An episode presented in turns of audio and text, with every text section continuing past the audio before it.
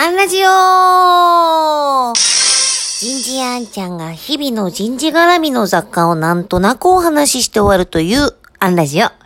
日は裏人事であることの醍醐味。こんなテーマでお話ししてみようと思います。えっ、ー、と、この後一つ二つ勉強会があるので、その前に、えっ、ー、と、吹き込んじゃおうと思って、今、吹き込んでおります。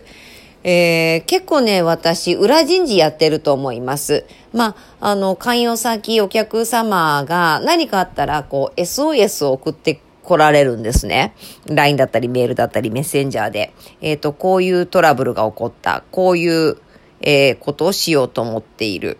えー、と、僕たちはこう考えるんだけれども、セカンドオピニオンちょうだいとか、あの、何章教えといてとか、どういう想定が最悪の事態としてあり得るかとか、えー、事例とか教えてって結構来ます。あのー、もちろんお客様が考える力を失わせてはならないんだけれども、あのー、僕たちはこう考えるんだけど、あんちゃんから見て漏れとか、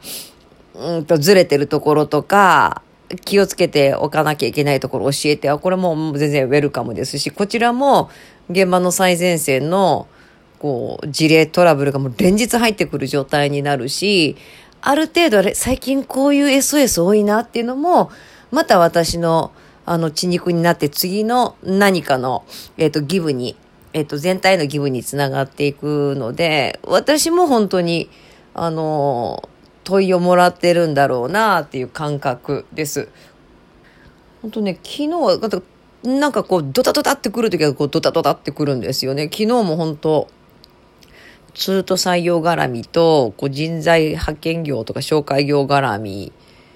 と、評価絡みがパタパタっと来てましたし、まあ人事の方ね、3月末ぐらいから4月頭超絶忙しいので、なんかみんながパタッと止まる時ってあるんですけど、なんやかんやと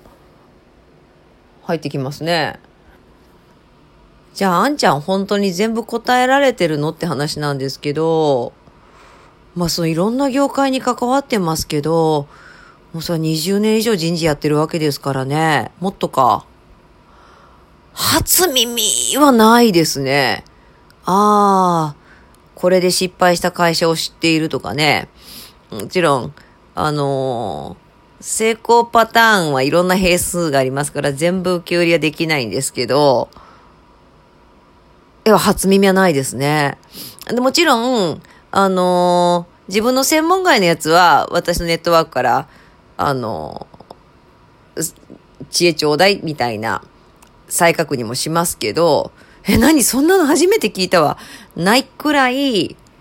人事って業界超えて、ある程度、悩み事って共通であります。もちろん、最新の法はあるけど、それでもこちらやっぱり法解釈はずっと審議会資料読んだりしてやってるのでね。で、一緒に悩んで差し上げることもあるしね。で、ここ、これらをまとめて、あんちゃん的には、裏人事って、こう読んでます。まあ、その醍醐味ですね。